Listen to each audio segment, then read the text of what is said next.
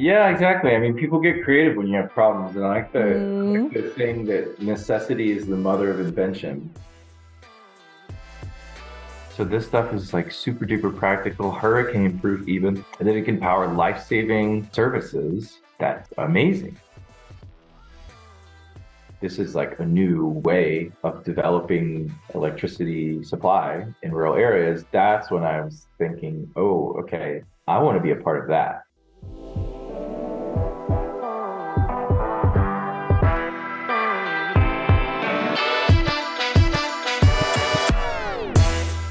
Know the solution to bringing affordable and clean energy to every part of the world? One of the 17 UN sustainability goals, by the way. Nathan Sermonis does mini grids. He stumbled upon them on a trip to Puerto Rico after Hurricane Maria had destroyed most of the power grid, and he realized this is the way we should power the world. With no background in his field, he decided to leave the political world of Washington, D.C. behind and start from scratch to follow his passion and help solve one of the biggest problems of our time. In this interview, we talk about his very exciting journey full of adventures. How a simple question sent him on a trip across oceans and ultimately changed the course of his life. What he's working on to achieve his goal of rural electrification in sub Saharan Africa, which challenges he's facing on the way, and so much more. I trust you enjoy this very inspiring episode of the Hidden Champion podcast.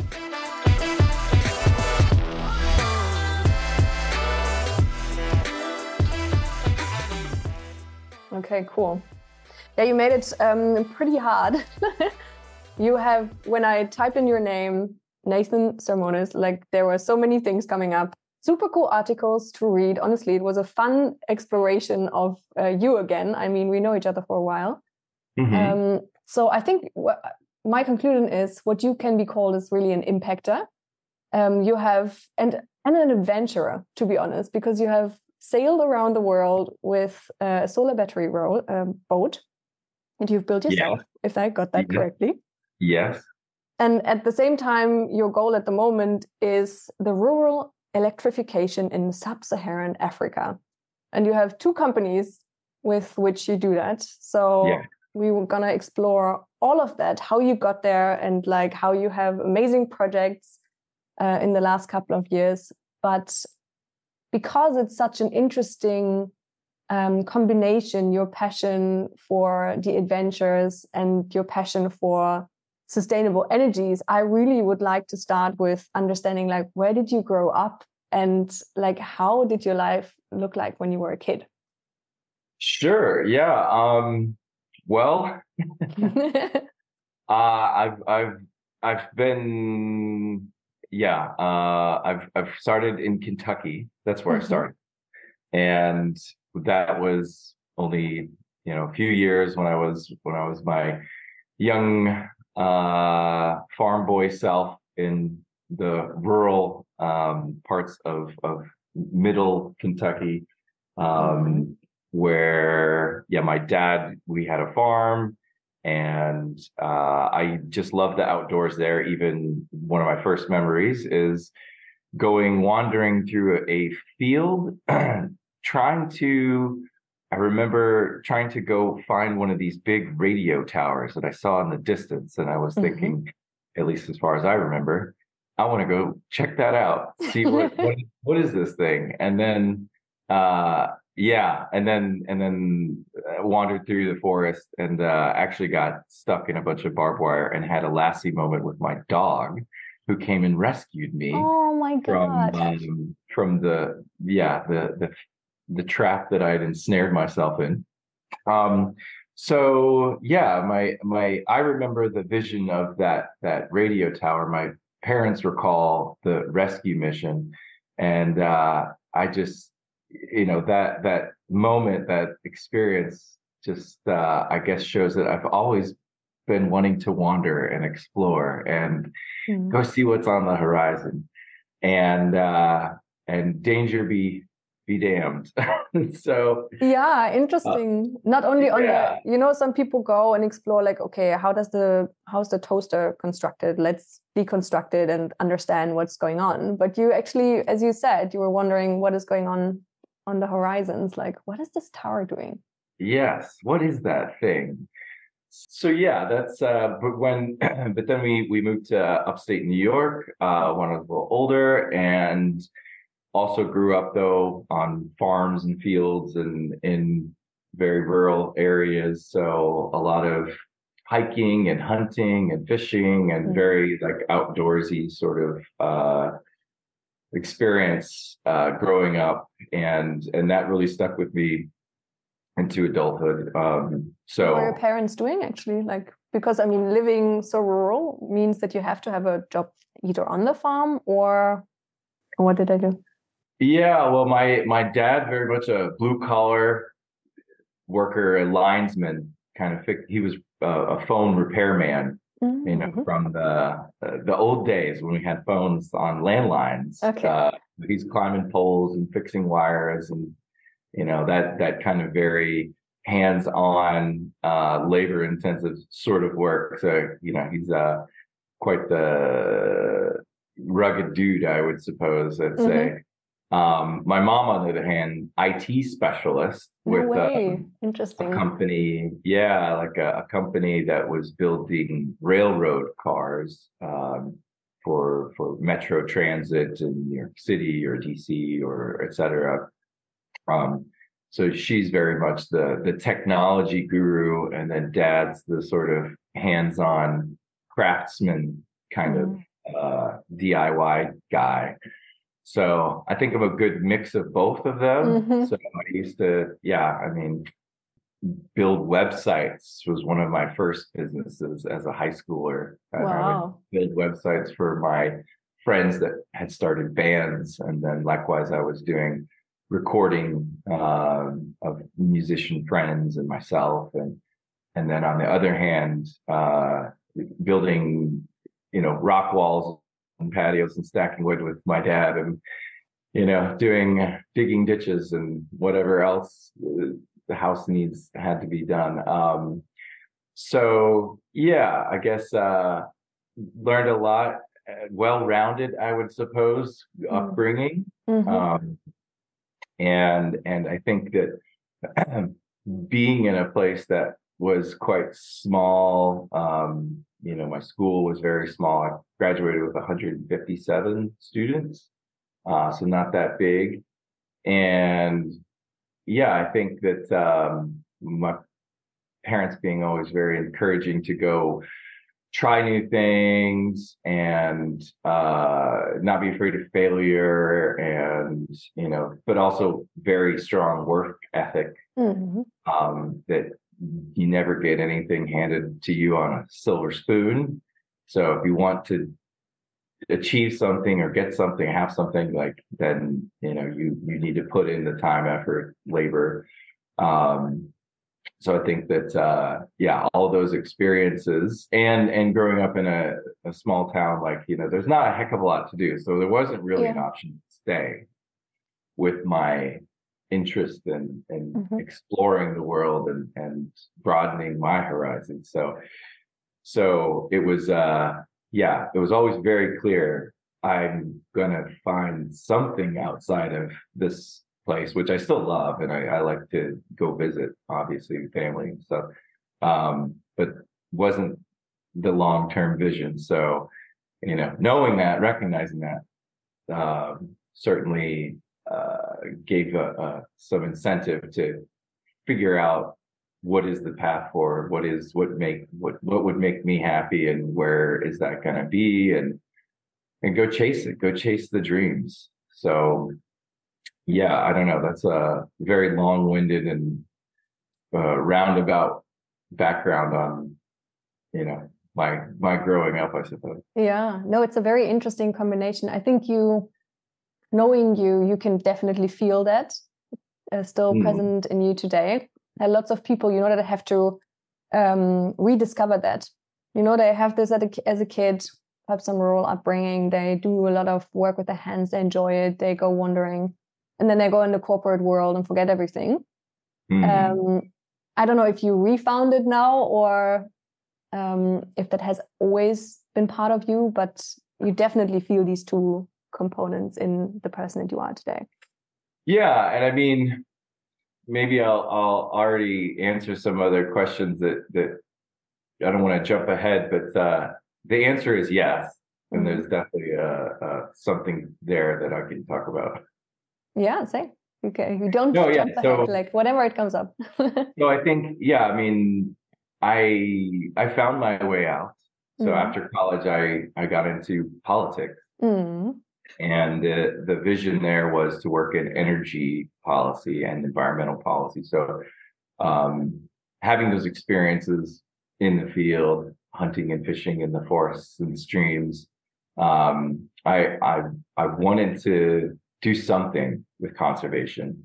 And what I had in mind first was doing um, doing work in the in the field of biology, wildlife biology, ecology, something like that, hands on. And I did do that in the field. that was, you know, working on prairie dog surveys mm-hmm. or assessing the pH balance of wetland um, soils and trying to understand, you know, the impact and the the overlap between like human space and activities versus wild spaces and the natural world. And that was super fascinating. But I think at one point I just I realized also the importance of having advocates for mm-hmm. nature in the halls of Washington, D.C., and mm-hmm. where decisions are made in terms of national policy, funding, uh, you know,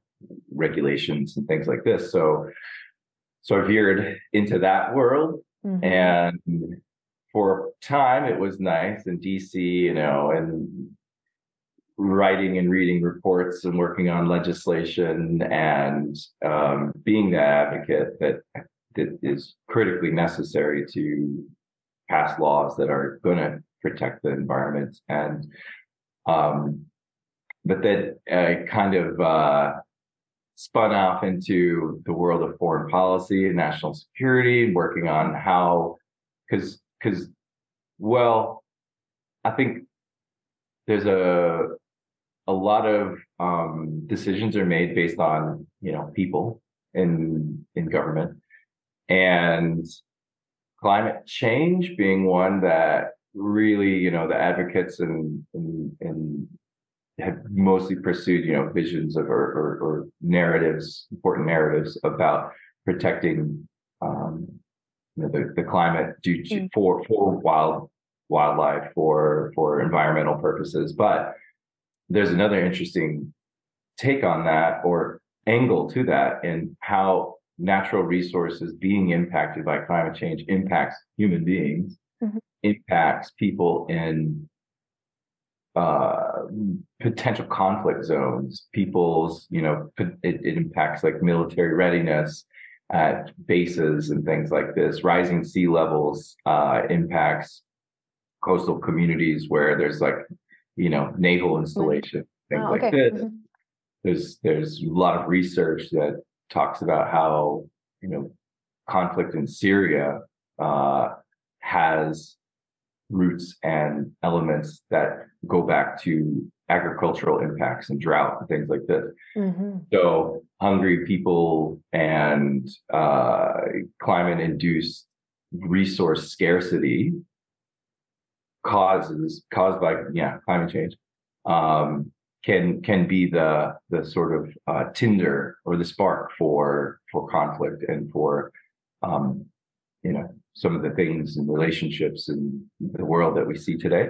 Absolutely. so, anyways, yeah, started working on that, but um, but it's all very interesting, high level stuff. But really missed sort of uh, working on tangible projects. It's like you know high minded thinking and visions and policy strategy and things like this. But you know, fortunately, there's a lot of people doing amazing work in that space, but at some point I was like, yeah, this is super important, but I can't, I don't know. I feel, mm-hmm.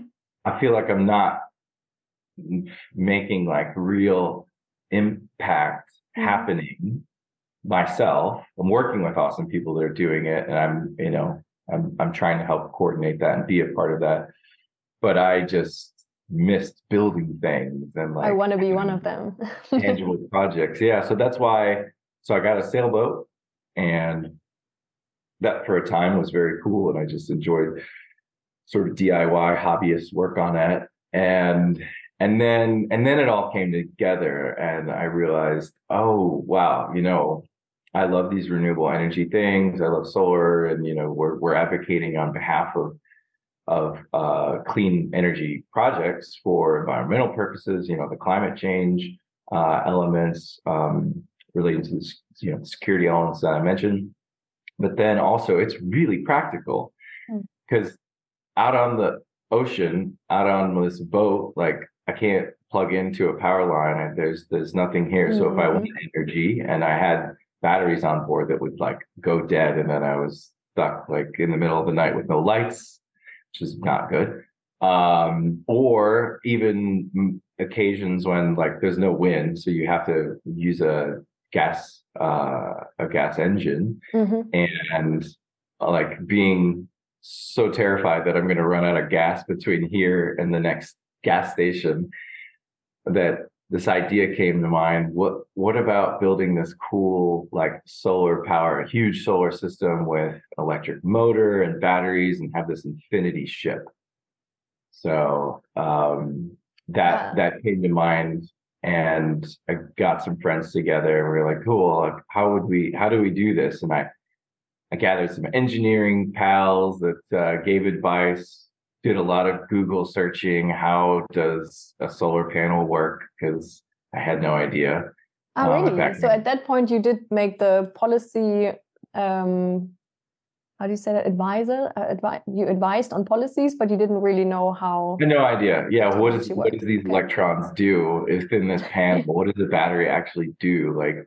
Yeah. Yeah. Had no idea. So mm-hmm. you know, as far as the bio biology stuff, had had uh, a background and understanding in that. Mm-hmm. Uh, but then you know the pivot to clean energy. It's related, right? But it's like building clean energy to protect the biological mm-hmm. sort of background and na- nature-based uh, experience and, and, passion that I have.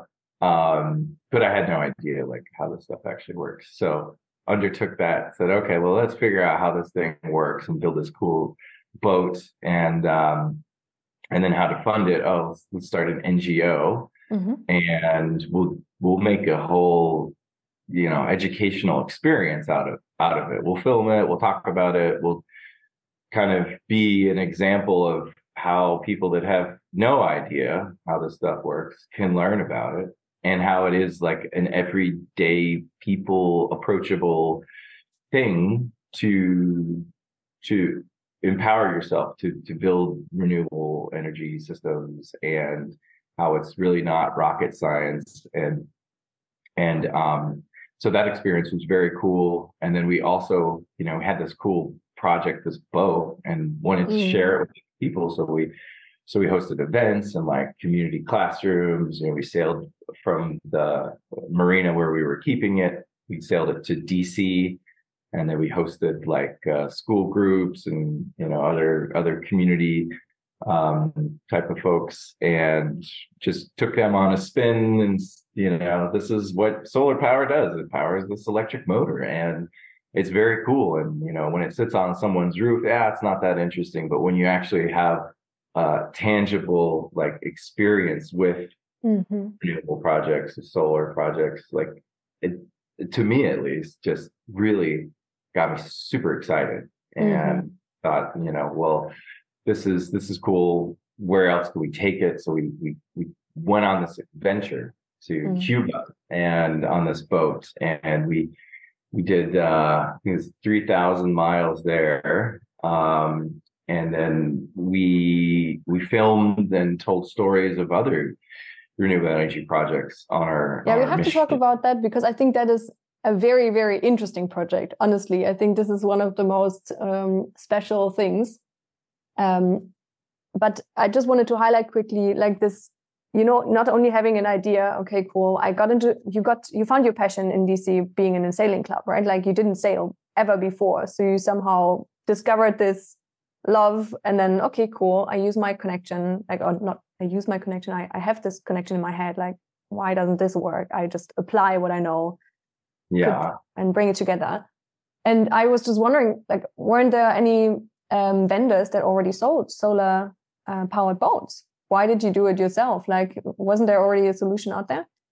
Yeah, no, the, this I really so yeah, that getting into sailing, um, I had learned there because um, I grew up on a lake in this, you know, in the rural areas, mm-hmm. um, and I never was interested in sailing. It was just it was too slow, and I wanted I had a jet ski. of course, I was no interest, but you know, maturing, and then now I'm in DC, and um, and I, I missed um, the connection with sort of the outdoor yeah. space, and you know, DC has some parks and stuff, cool, but um, but to get to do sort of you know hands-on uh, adventure kind of activities that I love, you'd, you'd have to get outside of the city a bit, but then I learned about this sailing program that was about raising money for um, leukemia research, mm-hmm. Mm-hmm. and you learn how to sail at the same time as this regatta thing that a friend had introduced me to. And I thought, oh well, that's that's pretty awesome. You know, good cause, and I can also learn a new skill. Mm-hmm. And, and then I dabbled in that, and I was hooked because the just the the freedom of mm-hmm. sailboat, like it was so cool. The idea that you know and in the, when I was starting to learn, I I didn't have it was a smaller boat, so there's no engines or anything like this, no lights, whatever. But you just kind of you know push the tiller, pull the sail, and you go here, there, wherever, and it's just so also absolute teamwork. You have to really communicate well. So it's yeah, a very good exercise. Definitely teamwork involved. But but the uh I don't know, not not primal, but it's just like so simple. Like this technology of pulling this piece of cloth yeah. and you know i get to direct this boat you know that's that's thousands of years old this this old ancient method um and just the simplicity and awesomeness of it like oh this is this is very cool so um so yeah so that that that hooked me and then uh then i yeah well then i became an instructor and then then after all that experience and then the need to have like a hands-on project that I missed that that's when I that's when I got the boat. Yeah, and when the spark comes. You know because I mean finding your passion it sounds so easy but you know it takes a while. You just like mm-hmm. follow what you, actually is fun. You just go along go with the flow and then you realize all of a sudden hey, has, like there might be something bigger. Because when you just said like ah and then we we went to Cuba, you know it sounds like something super small but I mean, you had to, as you said, get the resources. You, you could have gone the easy way. You didn't, like uh, just going with uh, traditional existing vendors. You, you built it yourself. You knew how to get the funding because you were working for the U.S. Congress and the House of Representatives. You had the probably the, the, the network that you needed for this, and then found like how's it called, Vittoria Energy Expedition. So yes. all next to your work. So, you know, it's not just a little thing, you know, we're going to Cuba. There was a real purpose behind that because now you've found this whole space of, okay, solar energy is, is interesting. That's something that might be my path. I don't know if you had that thinking already or if that wasn't uh, where you weren't there yet. Yeah. And let me, let me go back to the, the question about the vendors. I, I, yeah. I lost my train of thought, but yes. So what I was going to say is the sailing world is really awesome. Mm-hmm. It's full of sort of bootstraps, DIY people and personalities, and um, and there's definitely so because of the need that I that I mentioned, you know, other people obviously found that need and realization sailing as well. They're like, you know, what would be great would be some solar panels out here because, you know, I need to run my GPS, I need to run my lights, I need whatever. Um, and so definitely there's there's uh there are manufacturers and um and specialists in solarizing sailboats uh and regular boats as well. And there's there's a it's it's really cool. Um there's a lot of new companies that are building electric propulsion um, there's there, and and specific batteries for boats and things like this. But it is pretty pricey. and so yeah, it's, yeah, yeah. it's a bit costly. So we were poor and um and literally, yeah, I mean, we we wanted to uh we wanted to do it on the cheap, but we also wanted to do it in a way, yeah, that was like approachable for other people. Um the Joe Schmo DIY type of people Yeah, that we're yeah. trying to reach. Like so I love that. Mm. That because not not having money makes you very inventive. You know, you can actually come up with solutions that you normally ah, I can just put some money on it and solve it. yeah. And, uh, yeah, you have to get creative.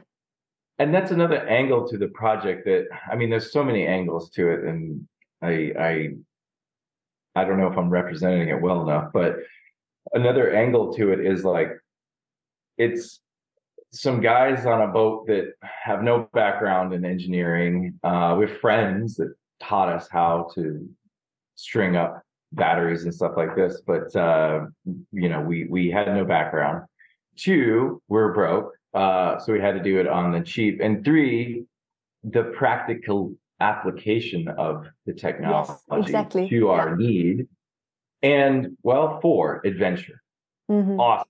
Like cool adventure, sailing down the coast into Cuba and you know, visiting these interesting places. And you know, the idea of the project was to just kind of show people or be this fun journey adventure of the practical side of the systems, but then also like getting people who don't care uh, necessarily about, you know, solar fields and, Yeah, and sustainable energy in general. Like, well, can I get people interested in this adventure story and Mhm. and also, you know, teach people along the way that this stuff is really cheap and you know it's it's not it's not crazy rocket science um, if we can figure it out. So, and it, at the time when we were doing this, like rooftop solar in the states was becoming much more prevalent um, because of various policies, the, the cost reduction in technology, new companies starting that will, will do this this sort of uh, these installations for people. Um, so the kind of panels that we had are the kind that you'd put on a rooftop. We actually one of our sponsors was a was a solar company in DC who who does like home rooftop home solar, and they had some panels laying in the back room, and we got completed, and they said, "Sure, yeah, here's a couple hundred dollars with the panels," and so we yeah, so because we it can like, be dangerous for them as well. You know, like showing like it's actually quite cheap, uh, but we still sell it for a high price. Yeah, yeah. The the cost of the installations is the soft cost, really. It's the licensing and it's yeah, the, yeah, the labor to get on the roof and do it. Um but yeah, so we did but we installed it all of ourselves and Mhm.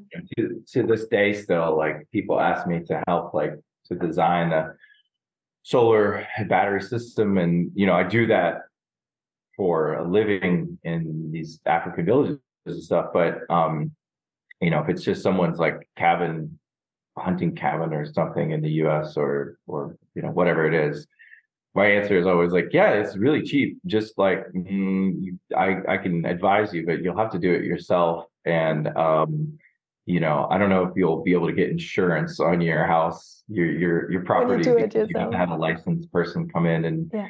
certify everything and whatever. So, so that's always my caveat, like happy to help, but, uh, hmm you have to pay these other costs, which will make it more expensive Mhm. ultimately. Um, so yeah, but the the idea with the boat was we use off the shelf gear that people could go and get themselves or have a you know have have a company install on the roofs and not go with the very expensive like sailing world stuff. Because if it's a boat i mean you know you can get a, a rope at the at the hardware store or you can get a boat rope.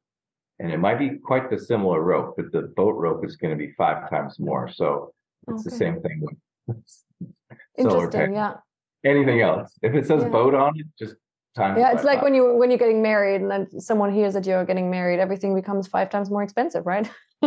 yeah yeah oh okay well here's a cake but it's a wedding cake so oh, now- wedding cake. Yeah, exactly. Ooh. yeah now it's this much yeah so yeah. um, Plus, people people are I, I guess um people are I guess quite afraid um, to make the wrong choice or that there is a reason this must be so much better because mm. it is a mm. specialized thing. So I'm, I don't dare to do it. So as always in life, it requires some either time or money to look into it or buy the expertise uh, to yeah become confident. True. I think confidence is really the the core of the thing. Once you know how it works, yeah. it becomes more easy or like yeah, it flows. Yeah, yeah, absolutely. I mean, if we if we added up the time and cost of like our learning journey mm-hmm, on mm-hmm. this, then yeah, it was a very expensive project, but uh, we had a lot of fun. And and you didn't have in mind to monetize it.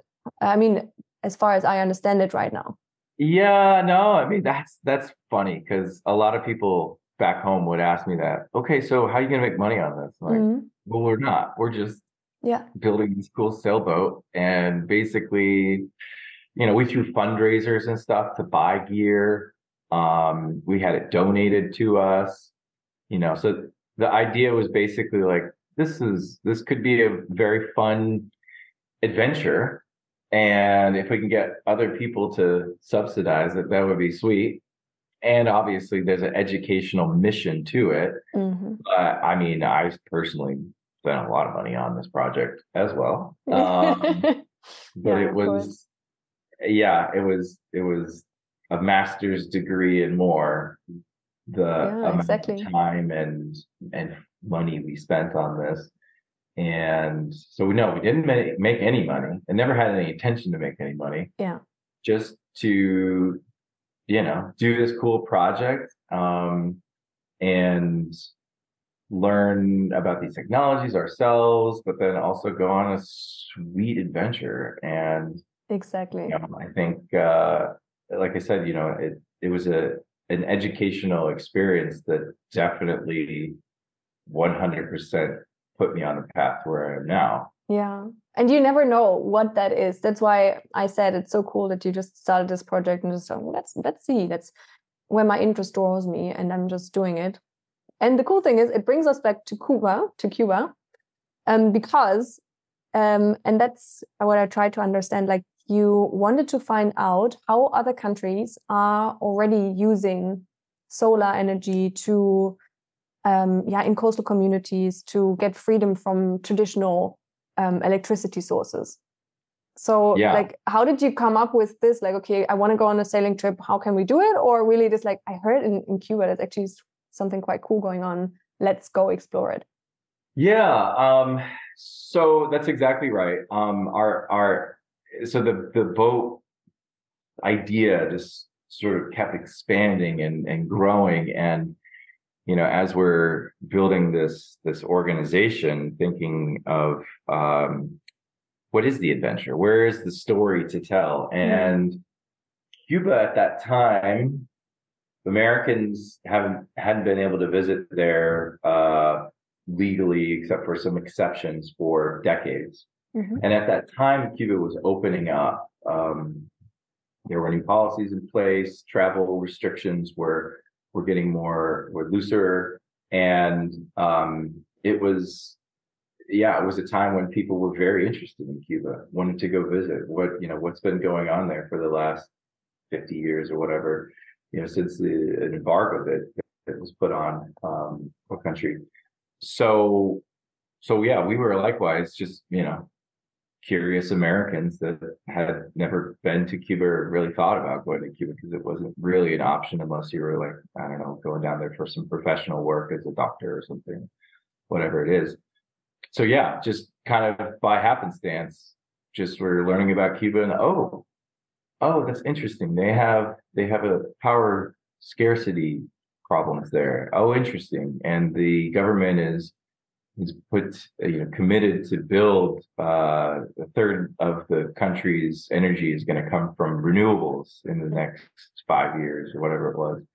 And um, oh, interesting. Here's some projects that look very cool that we could go visit in these beautiful, amazing places. Um, you know, surrounded by lush greenery and you know, very exotic. Yeah. yeah. So we're like, ah, that's that just looks very cool to go visit. And um and and the story of of renewables being a practical, affordable solution also very important because I mean Cuba is not the richest country on the planet. They have quite a squeeze financially, and yet this is their solution for uh, finding energy energy independence or energy sovereignty as they call it um, is going going renewable. So like oh there's mm.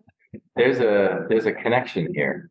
Um, so that so that being the idea you know this this this adventure we've got this adventure we have we have this journey to get there on our own renewable energy project we've got renewable energy projects to visit along the way we even we even randomly found some that was so cool i remember we were sailing down um, through the Outer Banks in North Carolina, mm-hmm. and the wind was pumping. Like it was pretty scary. So I, I would say like 70, I think I did the math ish. 70% of the journey we were on solar and uh, our electric motor because the wind was just not great. But because I think we got all of the wind in this one little pocket, all of the wind. And so we were terrified. So, anyways, we pulled out for the night and we ended up in this place called Ocracoke Island and had never seen it on a map, no idea. We just saw a light in the distance. We're like, let's go there. That looks like somewhere we could stay for the night. So we did, got up, learned about this is where Blackbeard the pirate used to live and do all this plundering and like half of the people on the island are uh, uh, relatives to the sailors of of the uh, the Blackbeard clan, and we wandered around town and we were telling people, yeah, this was our solar boat journey. We brought people onto our boat and they were like, you know, we were giving tours and stuff, so random. Mm-hmm. And we wandered around. We were there for like two days because uh, the wind was just still ripping. And um, and so we yeah we were we were on like a, a local radio show no way yeah it was crazy this tiny little tiny little community and but we were telling everyone yeah we, we're looking for renewable projects along our journey to cuba do you know of any da, da, da. It wasn't and no no one was like oh that's very cool but no we don't have anything like that here. But then on the very last day we stopped in this antique shop and we we were getting ready to go back to the boat and head out. And we um the owner was like, "Oh yeah, yeah, there's there's a big um, Tesla Powerwall battery uh, backup station just over here behind that building." We're like, "What? No way! How did they? you guys have this here? and Nobody knew about it." and so yeah, we went over there. We didn't have time to set up a formal tour or anything like that, but this guy was very I don't know knowledgeable about the mm. project. He went over there and you know this is this is a battery installation that was set up here this year because we get these blackouts during our storms. Um, sometimes the the power cable to the to the land is uh, is damaged, and we had diesel generators, but they're very expensive and you know noisy and polluting and whatever. So now we have these battery systems, and this is our practical mm-hmm. solution mm-hmm. to the power problem. And you know, that was really cool experience. And like, yeah, wow, like uh, we went around this community for for two days telling people what we're looking for. No one had a clue that this big thing is here, and this yeah. is what is like powering their community during these emergency situations. And thinking about that, like where, and it's all over the place. Like there are these hidden projects uh, that are that people don't even realize that mm. are impacting their lives and um and so kind of the the mission to discover those that was really exciting to us and and um you know that opportunity to do that we then we went out and did uh, other renewable energy exploration elsewhere. Um, i think um, what i find very interesting about this is you know when you want to learn more about something just go out in the world and see like what kind of practical solutions have others found that didn't have access to i don't know all knowledge sources that we have but that still had to find a solution to an existing problem so i find that very clever you know i mean i know you didn't intend to do it that way specifically but mm. that's what you did right also going to Cuba, like, okay, cool. Um, you probably don't know a lot about this stuff. You just have this problem that needs to be solved. There was a, or I don't know, in Puerto Rico, you know, there's a hurricane, um, yeah. and nothing works anymore. We we need electricity. Like, how do we how do we solve that? And Yeah. then looking or coming in, like, okay, cool. That's actually a very clever idea. That's how you learn from nature as well. You know, when you go and look, I don't know, how can we fly? And then you look at bumblebees. Yeah. are they able to fly and then learn from it it's pretty similar Yeah, exactly. I mean, people get creative when you have problems, and I like the, Mm. like the saying that necessity is the mother of invention. And yes I mean, when you when you have problems like this, you know, these power outages, or in Cuba's situation, you know, you just have unreliable, over overpriced uh, electricity supply, and you know, you you have oil uh, restrictions imposed on you. You have to find creative solutions, and same thing with the boat. I mean, the boat was Mhm. there wasn't any solution other than like find our own DIY solution or or just go without. And uh, we wanted to go with.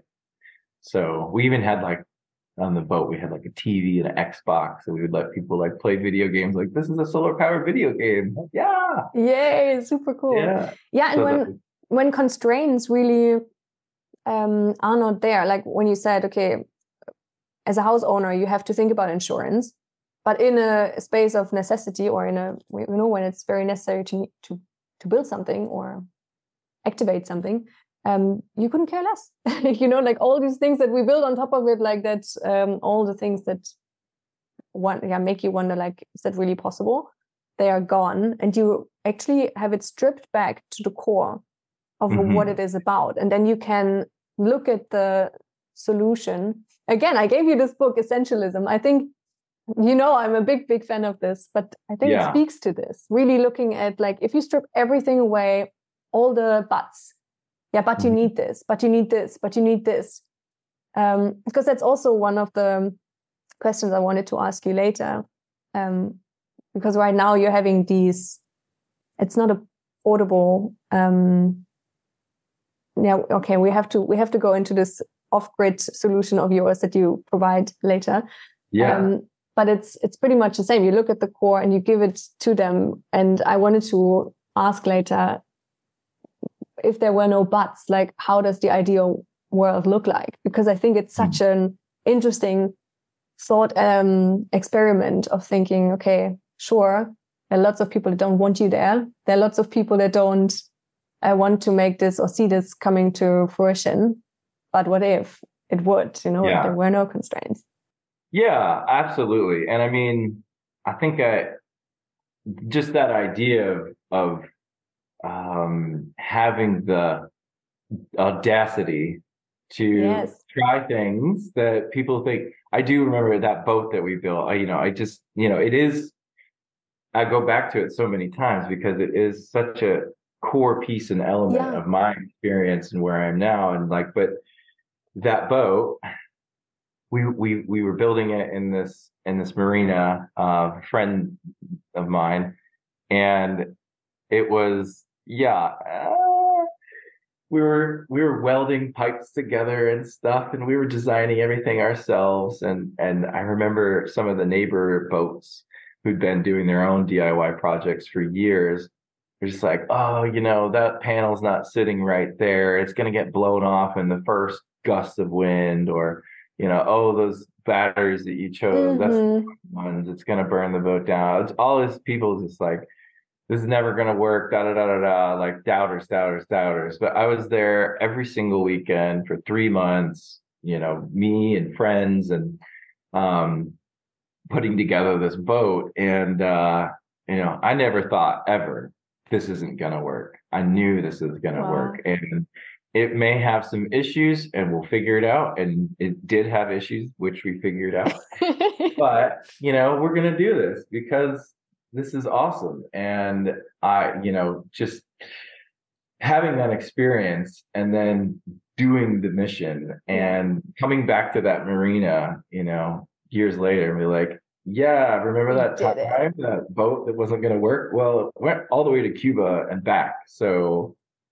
yeah but having that, yeah, I guess that that that confidence or craziness to to do that. Um, and sure, I've had other projects that that didn't necessarily uh, succeed as this one did, but at least trying and uh, and learning lessons along the way is so super important, and you'll never get anywhere um, new and ex- yeah, I don't know, outrageous and in my mind exciting unless you push the boundaries and try to do new things. Yeah.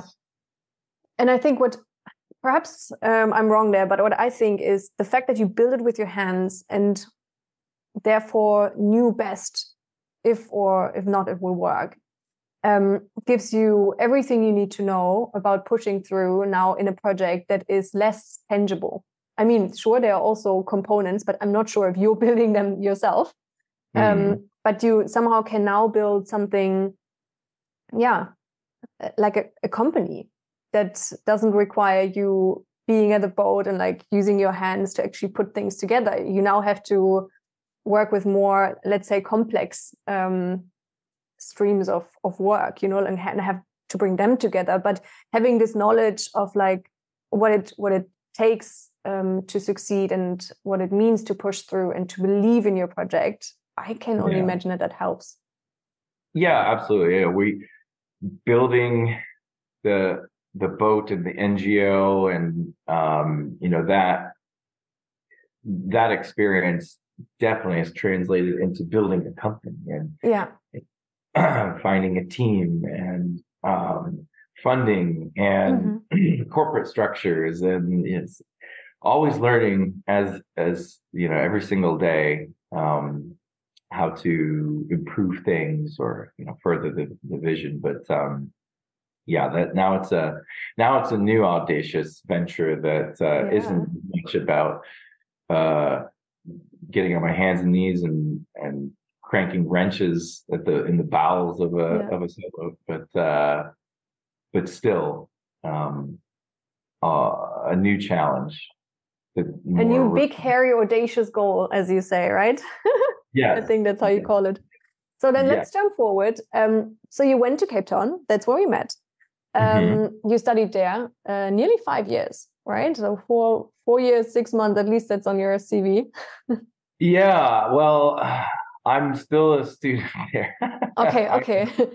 I I the idea for Cape Town um well, can I just say where the the spark was to move into this off-grid yeah. sector in Africa was so during the Cuba adventure and the journey, we actually got stuck in Florida mm-hmm. uh, for a while in in um, in the Keys, on uh, the Florida Keys because our Cuba connections during the Trump administration, the one, a couple of people on this team that were our uh, our advocates and our sort of visa uh, go to people oh, yeah. mm-hmm. got deported because oh of sus- but suspected espionage.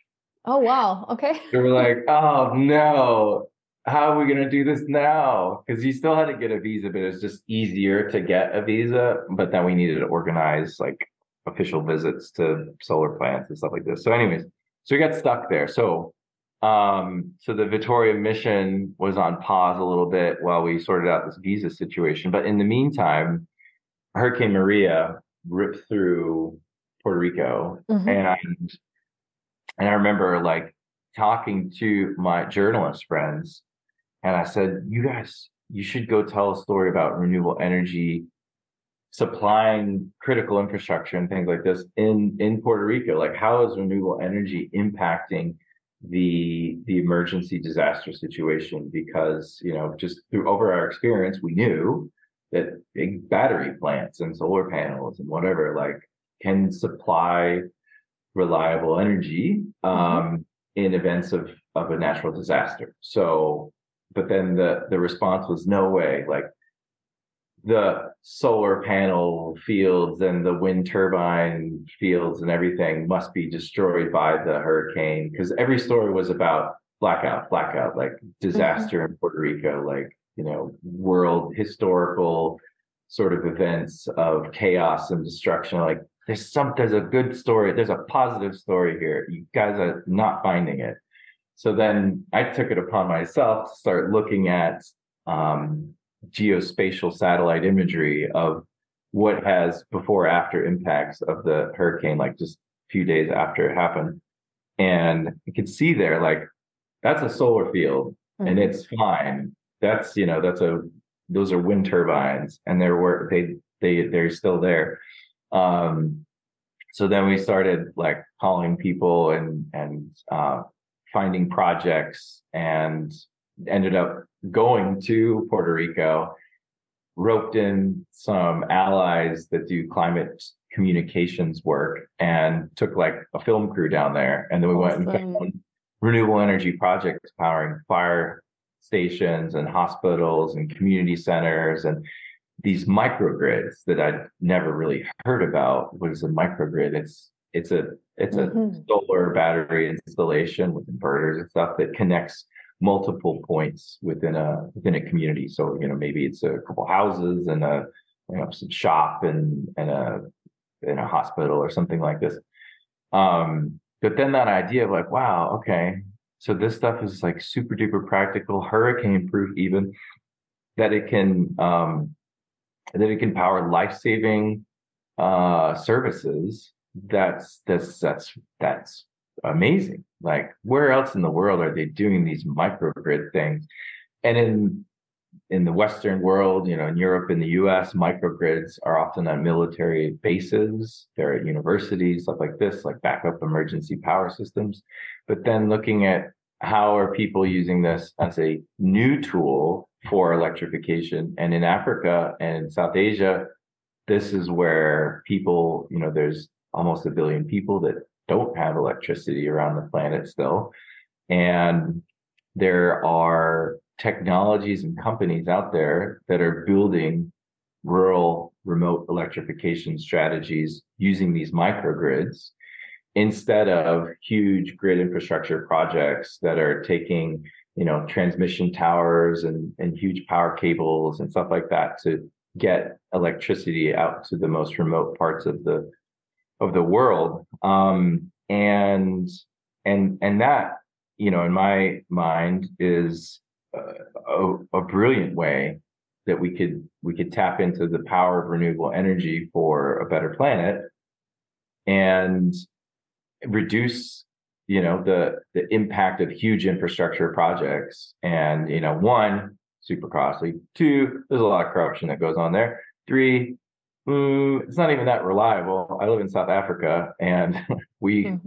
have load shedding all the time. Yes, huge, absolutely. Huge, yeah, obviously you've you've seen it, but yeah, huge grid infrastructure here, and it's I mean it doesn't even work. And now now places in California that experience wildfires, South Africa with the load shedding, Australia with like remote areas that um, it doesn't make sense to really pay for the upkeep of, of transmission lines and stuff like this. They're going towards microgrids now. Okay. They are they're now building this stuff that you know retroactively going backwards ish and building these local distributed renewable energy projects.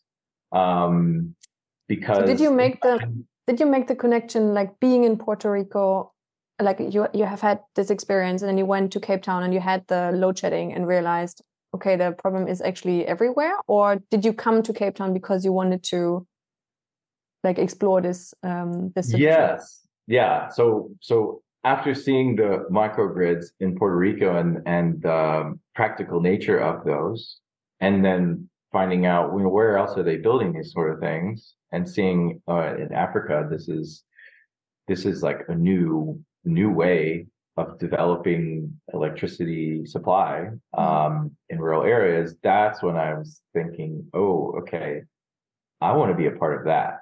Mm, um, okay.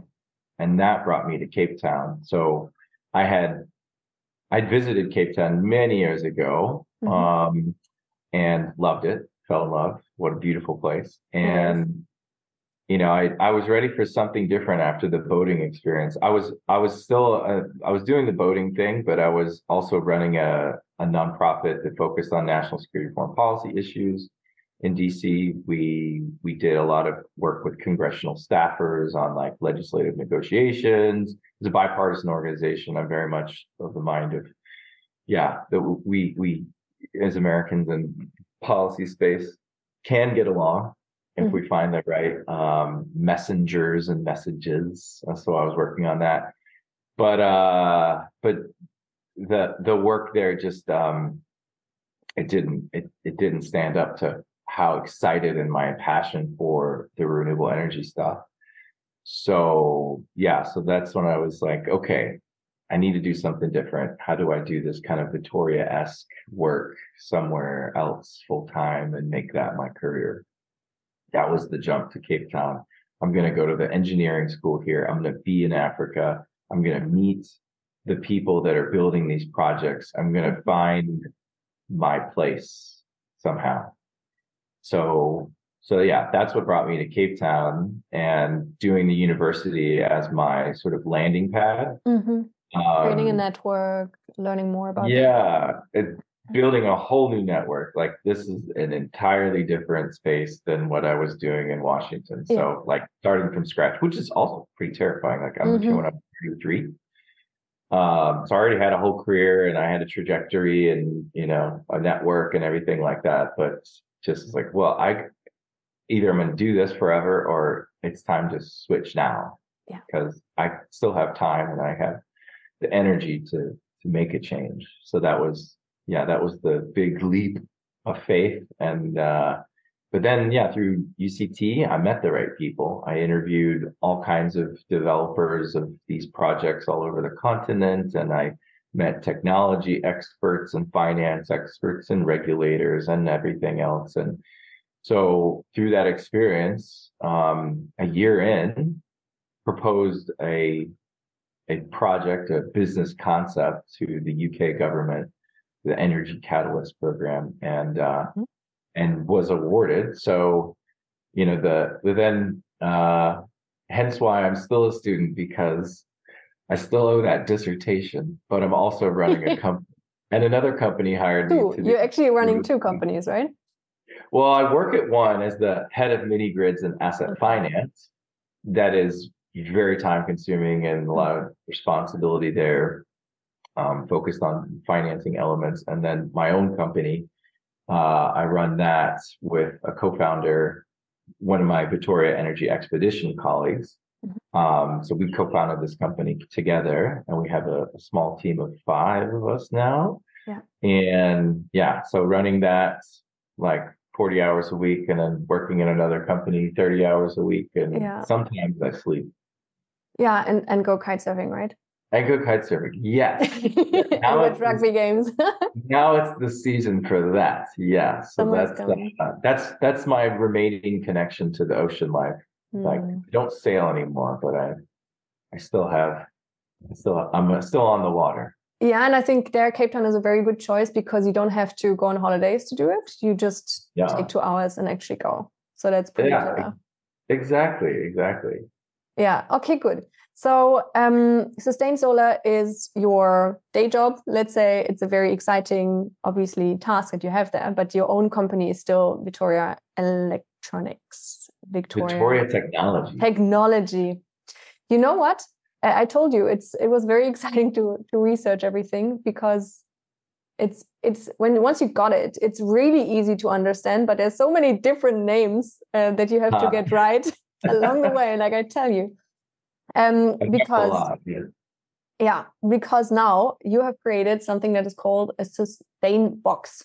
It's even trademarked, and you have had a very exciting project in 2022 in Uganda, where you now power um, five clinics. Is that correct? So perhaps you can quickly tell us, like, what is a sustain box? Mm. How does mm-hmm. that work there? And like, perhaps how did this project in Uganda look like? Yeah, so so the sustain box, this is actually a sustain solar that um it's it's a turnkey system. So I guess I'll just talk a bit about um what sustain solar does. They mm-hmm. do turnkey systems, which they they build a microgrid in a box basically. Mm-hmm. So there are sizes where you have this container, like a 20 foot shipping container, um, and inside of it, you build basically the same thing we had as on Vittoria: mm-hmm. solar panels, batteries, inverters, wiring, etc. But it's much bigger, and and then the sustain box is a smaller version of that that can reach, you know, clinics and hospitals and things like this. So the big container is used for like a whole village electrification. So you open this container, pull out all these panels, you put it together like an IKEA piece of furniture, mm-hmm. you know, connect this, flip this, whatever. There's someone on the phone that's instructing the local like technician how to do this, install the solar panels, plug it all together, boom. Now you have community electrification and depending on the size of these systems, they can power like thousands of homes. Um, and then the same box is an other another um, uh, unit that is much smaller, but this thing can be put on a boat, like a fishing boat, and taken to these clinics in Uganda. They're all on islands, and so you can't reach that with a huge container, but you can with these little boxes. So I mean, as we have a partner there who actually does the installations and saw how they moved it around and they had like these fishing boats and they, you know, have the sustain box, which is kind of like a filing cabinet size wise, but it's full of an inverter, battery and wires and stuff like this. And then, so they put that there and then there's guys on like bicycles with solar panels. Like, oh, wow, that's very interesting so these things, you know, they're powering these clinics that they that didn't have any power, um, and um, and and also water filtration systems for purified water. Uh, otherwise, people, you know, had to like boil water and stuff like this to make it safe and drinkable. Um, and what's cool also about it is it's remote, like like remote monitoring, so we yeah. can see the systems from here in Cape Town, and um, you can see make sure it's online or you know detect any problems and then um, they're pretty simple systems so like the even the clinic staff is trained like flip the switch or that or whatever and a lot of the troubleshooting and um, uh, fixes they can do on site there Mm-hmm. Um, anything major, then our like local partner has to go out there, but it's like six hour trip to get mm-hmm. to some of these islands. Um, so it's it's quite far. So it's really important to have reliable um, systems. And that's another element going back to the Vittoria boat. like reliability, you know, other people yeah. would be like, well, are solar panels reliable? Is this renewable stuff really reliable? And we're like, we're out in the middle of the ocean mm-hmm. powering this journey uh, of putting our lives in the hands of this technology that we put slapped together, you know, through our training or our learnings. And um, yeah, so that was another thing. It's just proving like, yeah, it is reliable and we trust this stuff. And like we were out, I don't know, you know, 80 miles offshore. I remember for like two days, there was no wind at all. It was crazy. We we're out. This was after the huge storm. And then we we're like, and then there was no wind. And we're out in the middle of the ocean on this electric motor, just plugging along, and there's dolphins and sea turtles, and it was amazing. But like, wow, okay, this is really testing this this whole renewable energy thing that we're promoting, and yeah, it worked. And so knowing that, you know, and and and and having the confidence in the technology, we can we can power hospitals, clinics, whatever, in remote parts of Africa because it works and we can yeah. see it so that's yeah so that's the, the sustain box um, and then the other one is the yeah the containerized sustain compact so that's that's what sustain solar so these are turnkey systems and what do they um, do for these communities i mean having power in a clinic or not. Obviously it, it seems very straightforward that this makes a huge difference but um, because i think understanding the impact is so powerful perhaps you can tell us quickly like having these off-grid solutions like what kind of difference can that make? Yeah so um, there's all these sustainable develop sustainable development goals that very you know high level international t- targets and trajectory of of no poverty um, uh, decent economic uh, wages and you know workforce and opportunities, um, uh, healthier lifestyles, um, et cetera. And and you know, so they're they're big, lofty goals. But what it means on the ground is like people can uh, have refrigeration for their crops and things like this. There's there's a huge problem across the continent of of food wastage, and so you know for personal self consumption and as well as selling product like uh, without refrigeration things go bad pretty quickly. And you know you lose a huge majority of your your output. Um, so addressing that, you need electricity. So, you know, the, this power systems that we supply can power refrigeration, freezing, things like this.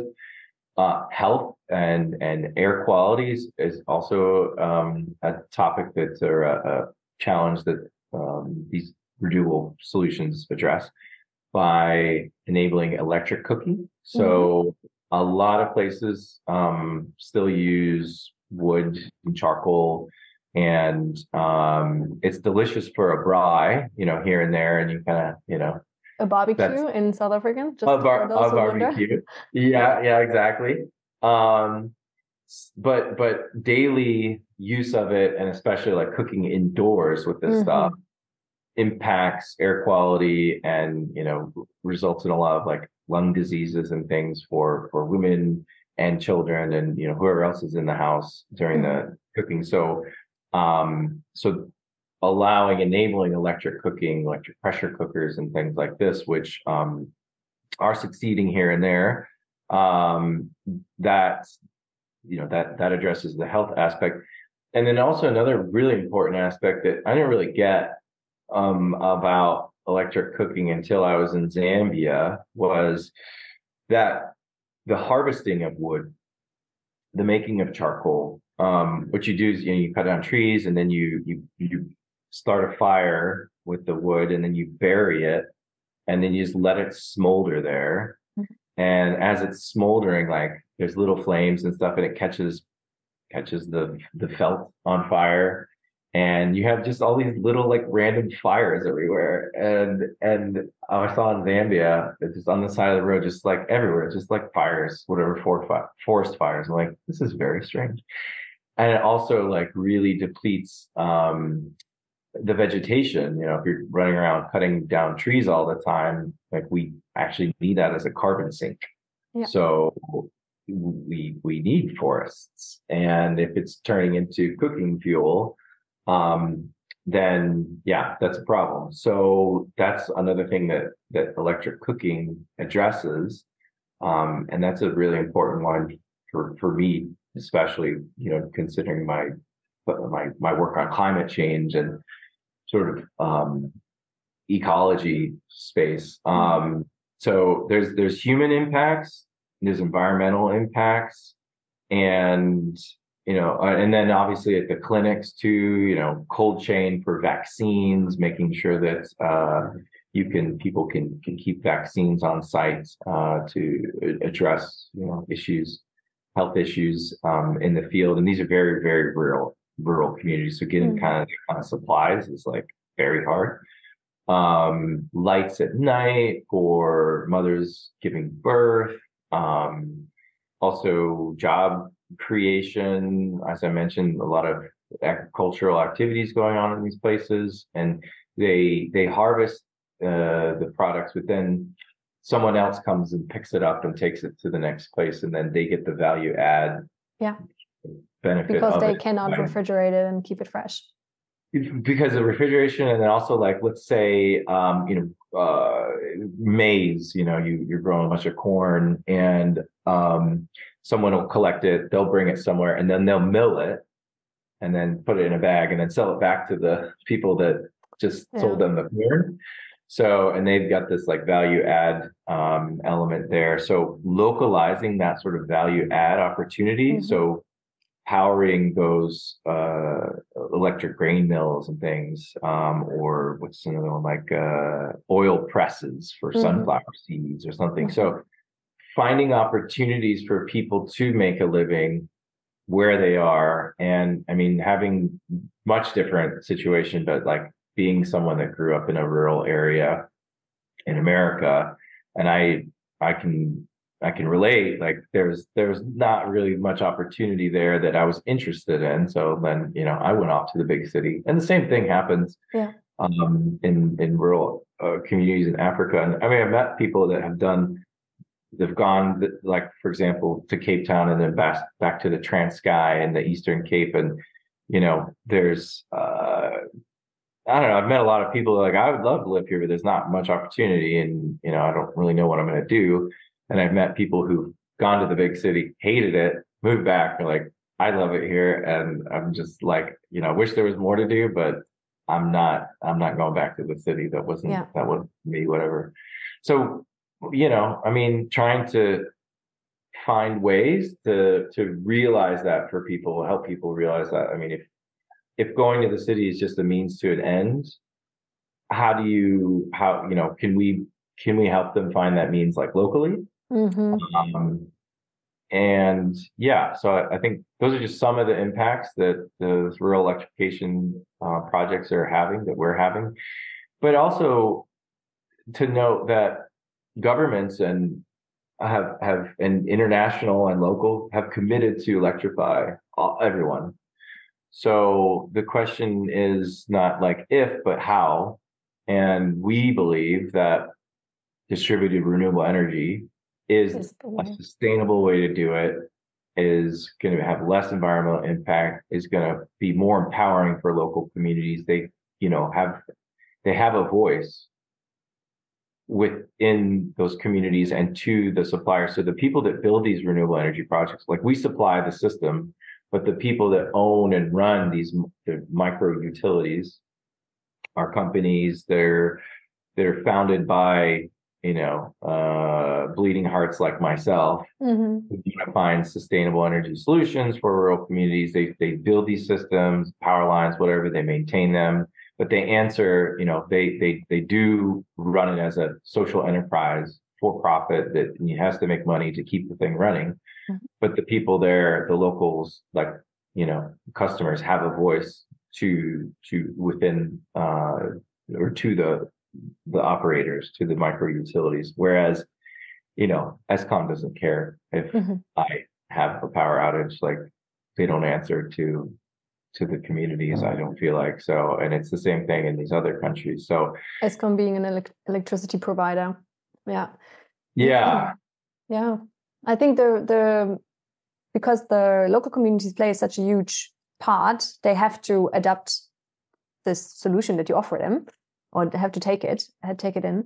Um, so i guess lots of your work is also researching really and finding these opportunities like how can this really help and set precedents of like okay look i don't know giving birth becomes more um or less risky for women yeah. here that's how you can all of a sudden yeah what you said i love that about when going to the cities is just a means to an end how can we bring meaning to the rural areas i really love that um, and really showcasing okay that really can be a benefit because i can only imagine there's so many western people coming in and telling them like we have the solution and they're like, what the, what the fuck do you want here?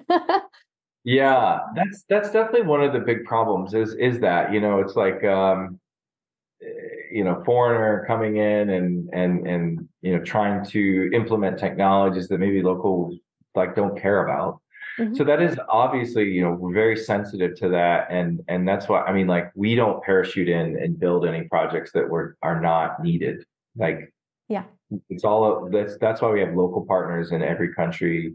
They're their own company. Like we have nothing, no like influence or role in those companies, but they are companies, local companies, you know, uh, founded and staffed by uh, both internationals, but then local teams as well that understand those communities, that know the needs, that um, mm-hmm. are, are there in person, like you know, um, engaging with with with people.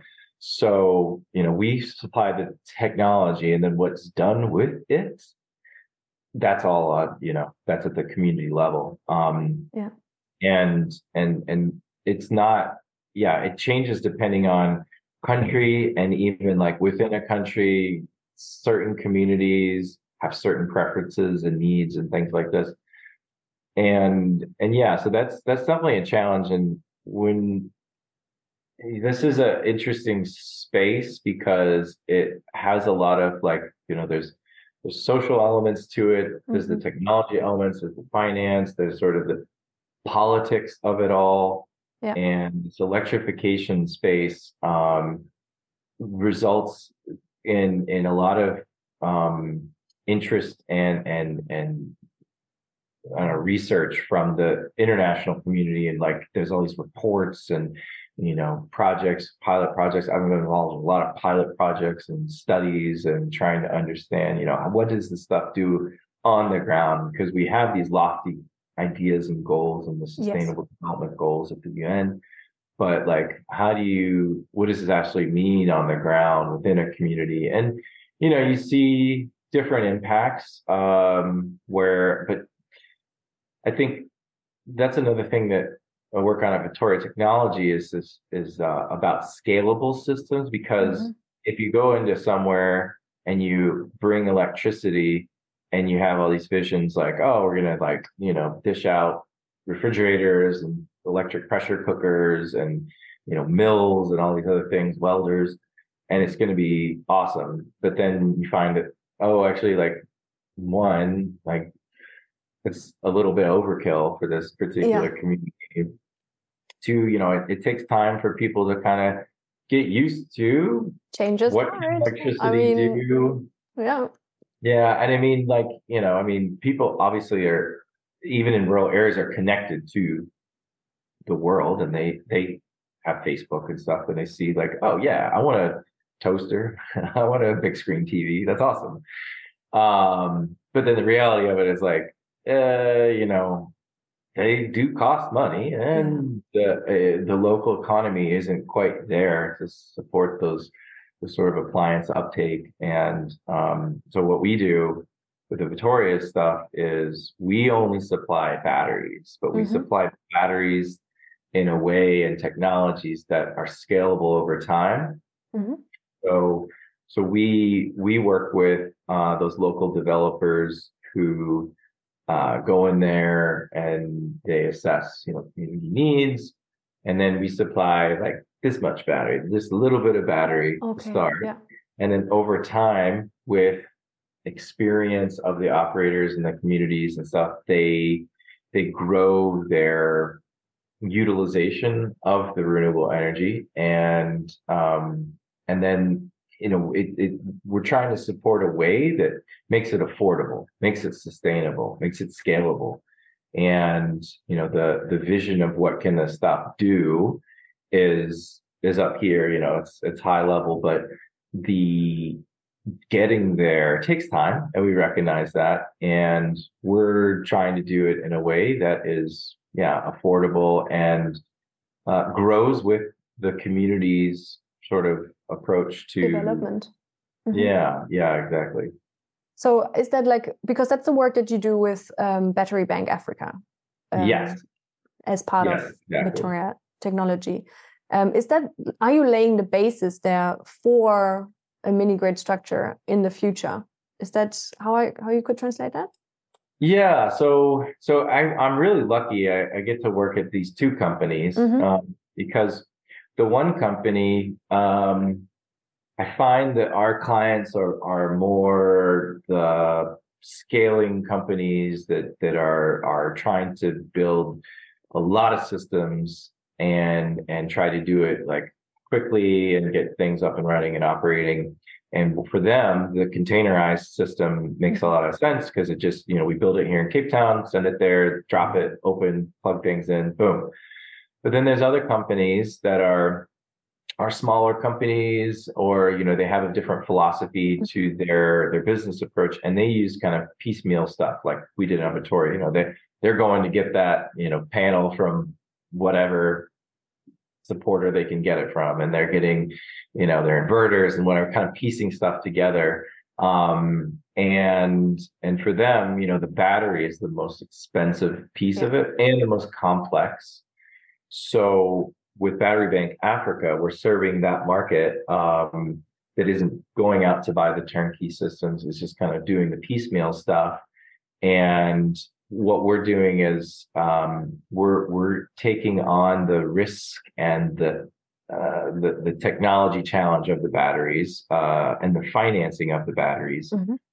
for these for these companies. And you know, when I was talking earlier, we were talking about sort of uh, the audacity of trying, and you know, the the risks and the uh, taking on the the criticism and just mm-hmm. you know going ahead anyways. One of the problem, one not problem, but challenge of what we yeah. do in this in this kind of model is we get investors, we buy batteries, and we we send the batteries to the field. And uh, the question, and so you know, we are a social enterprise as well. So we are a for-profit company, um, so that we can sustain this model. Um, but we have to be confident that the community and that the operators, the micro utility operators, can can pay the leases on these batteries. So we yeah. do it as, as, a lease model, and and so that's that makes our job really um, you know it's critical for us to understand these local dynamics and contexts and projections. And you know if a if a company says we're going to do all this stuff with electricity and we're going to make all you know this revenue then we have to really kind of look at the numbers and like i mean you know we understand this stuff like you know that's not going to work. Or maybe yeah this this particular community that's going to work. And we have to sort of read a crystal ball and see mm-hmm. can can these places afford to use our service um and or let's say gain experience enough experience to not uh, having to rely on looking in a crystal ball but uh, you know making yeah. founded um calculations. Yeah yeah exactly. So i mean you know it's it's uh yeah it's we want to we we got into this because i mean we're not making a whole bunch of money but we are having an impact and we want to have an impact build a sustainable business and and grow it. Um so yeah we're we're we're working through the the sort of growing pains and and trying to learn that. We just uh, deployed batteries and right now are in a refugee clinic in Rwanda. Mm-hmm. and um, and we're using this new battery uh, concept that uses lead acid batteries and lithium ion batteries and there's certain characteristics and pricing and performance that that we've, we've, sort of analyzed and how these things work together. And um, and it's it's a one of our innovations to bring you know more affordable energy to to these communities. And yeah that's that's super exciting because for battery bank africa that's our first lease. Like we've done a lot of technology trials and stuff yeah. and giving batteries away to you know to clinics and things um we have a project in sierra leone that's that's uh, currently powering a health facility uh but now we're actually like trying to make a business out of it. And we've been able to do this all because of uh, financial support from international governments, um, uh, from the French, from UK, uh, USAID supports this kind of work, um, Norwegian government, uh, and etc. So, yeah, without them, the our company and these kind of companies like wouldn't exist because yeah, it's a it's a high risk space that can only can only succeed with like you know government funds and subsidies to start things. But the way that it's working now is way better than it used to be. I mean, when I was working in the foreign policy space, you know, there is for decades there's been um, international development projects mm. um, that have you know built schools and hospitals and uh, renewable whatever you know energy uh, projects and and but they've been done in a way that's not sustainable at all. It's kind of like you parachute in, you build a thing, and it's this kind of maybe this problem that you were talking about, like how do you know mm-hmm. what the community needs? But it was rather just sort of uh, you know government programs and like, well, you know this this community needs a clinic. Here's a clinic, boom uh, and not really having like a sustainable model to staffing it and training people and keeping, you know, making it uh, economically viable over time and stuff. So you saw billions and billions of dollars in international development funds just going towards projects that crumble after a couple of years. And I do see it, um, you know, when, when I'm out in the field, places with old junky like renewable solar panels or something from 20 years ago that don't work anymore. And that's another problem that we face is like because of these poorly run projects for decades, mm-hmm. people like, no, I don't want I don't want yeah. solar. I want grid. I want real electricity because these things collapse and like left a bad taste in people's mouths. So we have to deal with that perception challenge as mm-hmm. well and show like, no, these things these do work and we have a sustainable model. We will keep the electricity on. You pay for it, we keep it on. That's a good partnership. Yeah. Um, that's so now, you know when you lose the trust. I mean, that's you sometimes uh, get another shot, but it's understandable that they obviously, when uh, 20 years ago they were promised something, that you first of all have to invest in education again and like building trust, building relationships with these communities. That's why it's a very good idea to have these local contacts that actually do uh, the convincing for you. Yeah, yeah, yeah, exactly. So, I mean, while I say that, you know, we're we're supported by the, the international governments, you know, what this is like a new vision, the mm. a new approach that now instead of spending those dollars and funds on, you know, projects that aren't aren't really going to last very long, fortunately, they're seeing the need for the private sector to come in and to be the on the ground players and to to build these projects and sustain these projects and come with you know sustainable business models that are actually going to keep um, keep these things up and running for decades. So so that's yeah that's great and we're we're definitely uh, very fortunate that that is now the way that uh, this works. Yeah, exactly. Plus, I mean, you see with Sustain Solar, there is money to be earned. This this is a very exciting factor, as you, you mentioned the 17 sustainability development goals from the UN. Um, number seven, goal number seven is um, affordable and clean energy. I know that's what you're working on.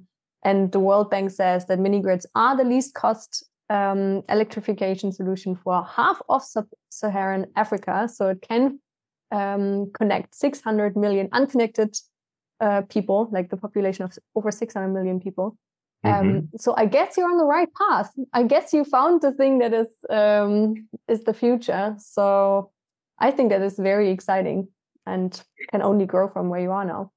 Yeah, absolutely. And I mean, um, what's what's super cool about it also, I mean, I, I mentioned in the States and other places, communities and companies, et cetera, are are going to microgrids uh, for reliability's sake. And and I think that's that's great. And and that is gonna continue to be a path that we see across the world.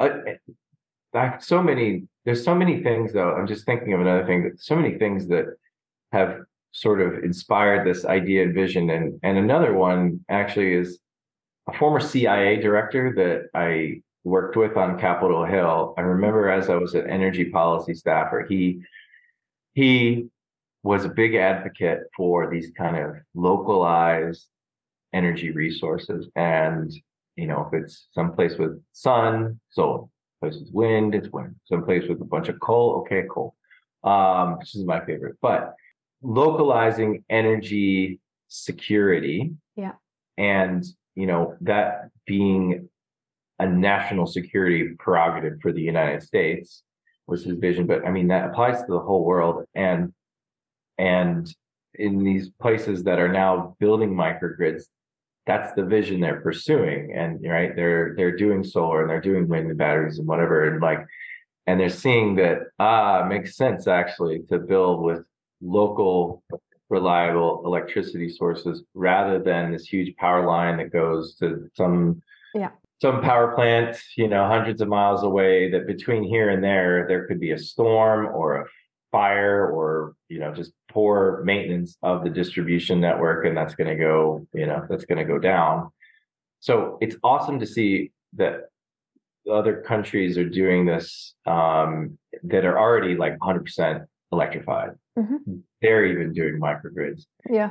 But what's cool here, and and so um, yeah, I don't know. I kind of thought at one point like when I came here, like oh, I'll go learn about mini grids, microgrids, and then what I learn, I'll, I can take it back and you know start a cool company that's doing this stuff in in the U.S. or something. Um, but now that I'm here and you know there's like this awesome opportunity to build something new and build it right the first time and to be part of this pioneering sector that is is trying to achieve the seemingly impossible. And if we're able to build these microgrids that are reliable that are affordable that are impactful for decades then uh, you know i think that in my mind like this is just how you should power the world you don't actually need to interconnect everyone to big power plants and stuff that's sure maybe in like big cities and stuff yeah it makes sense but a lot of places with the right technologies and and and affordability like this is how the planet can address a lot of you know our carbon emissions and then also there's the, the reliability factor and other things. And um, yeah, distributed renewable energy is not just the future, it's happening now and making it very apparent and clear that it works and it is sustainable is hopefully going to uh, shift mindsets away from huge infrastructure problems and and you know but i think there's like i said earlier there's a lot of corruption involved there's a ton of wasted wasted money mm. and it's you know taxpayer dollars from all over the planet going into these over cost you know uh, building something that is not even needed like something that is not even the solution that, yeah. to our problems yeah exactly so yeah, if we if we get it right then hopefully there'll just be a lot more resources available for other good things. Yeah, yeah. So then let me come back to the question I um, I mentioned in the middle of our interview. So if you if this is the dream, yeah, and if um, let's say all the things that could hold you back, you mentioned corruption, you mentioned the problem of adoption, you mentioned like all the wasted money that goes in different projects. If that was not a problem at all, in an ideal world, what would happen and how would yeah what would you do how would the world look like well yeah in my my little corner of the world in the the, the microgrid space i think uh, what we would see is achievement of that electrification goal and those numbers that the world bank listed. And you know we would we would have um, these rural communities with their own isolated renewable energy systems, running uh, productive, happy communities with uh, good, you know, good uh, local uh, job opportunities, and you know the ideas of electric cooking takes takes place. You know that that helps to reduce deforestation. We have you know reliable local healthcare access um, in these places, and we we hopefully see an acknowledgement recognition of the the need and the importance of like the the private sector micro utilities that are operating these things, and also those guys and gals are are building jobs. Like those are job creators too. And and what's really cool is is those jobs many of them are in the local community. So you got like customer service people you have like local technician people checking on the batteries and whatever and so those are job creators and you know it's it's important i think that the it recognized how the private sector can supply reliable affordable electricity on the whole continent. Um, mm. You know, and and in the U.S., like we do have more of a private sector role in in the electricity space, and we have you know they are kind of the regional monopolies that that run the power grids and stuff like this but you see a lot of like decoupling and now they're allowing independent producers of, of solar electricity to build a solar farm and then sell it into the grid, which the grid is owned by a monopoly, whatever. But there's there's way more private sector role and activity um, in other parts of the world, and I, as far as I can tell, it's proven that that that approach really improves the the reliability of service and and and the cost like the cost in south africa for example i mean to the end user uh, well it's still more expensive than the us although it's crazy subsidized so what is the price of electricity here without the subsidy i i don't even know but it it must be massive. And it only works half the time so yeah kind of a recognition for these private micro utilities to operate these systems, you know, a successful deployment of them across the continent, uh, achieving the sustainable development goals envisioned by electricity access. And just, yeah, I mean, I think a recognition around the world of like what, how these, how this technology is, is powering Africa and how lessons can be learned to also improve their accessibility um, in more developed countries yeah. likewise. Um, By localizing um, how we consume electricity at the moment based on what is available in the specific regions and making yeah. and using this. Yeah, exactly. And I mean, it's I can nerd out on the technology itself as well. Like there's like cool hydro turbines and these these like um floating um use the waves, right? Yeah, yeah, yeah, the waves, they look like a snake and they they kind of just go up and down with the waves. Uh, kites, people are using kites for power as well. Like uh, I think this one, I think there's a couple of Dutch companies that are using these massive kites that are similar to the kiteboarding kites.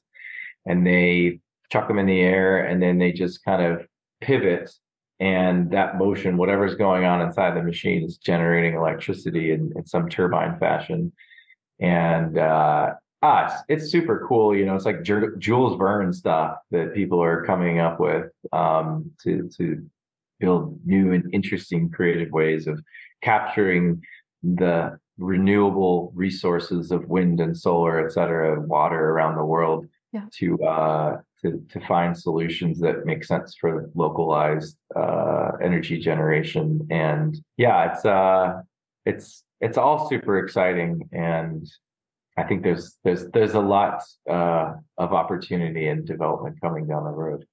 Yeah, I think what I find most exciting to learn is there is a solution out there, like in many other areas where we think we have unsolvable problems. Um, yes, there are some hurdles to be taken, but there is a way forward, and there are lots of people fighting to actually make that possible.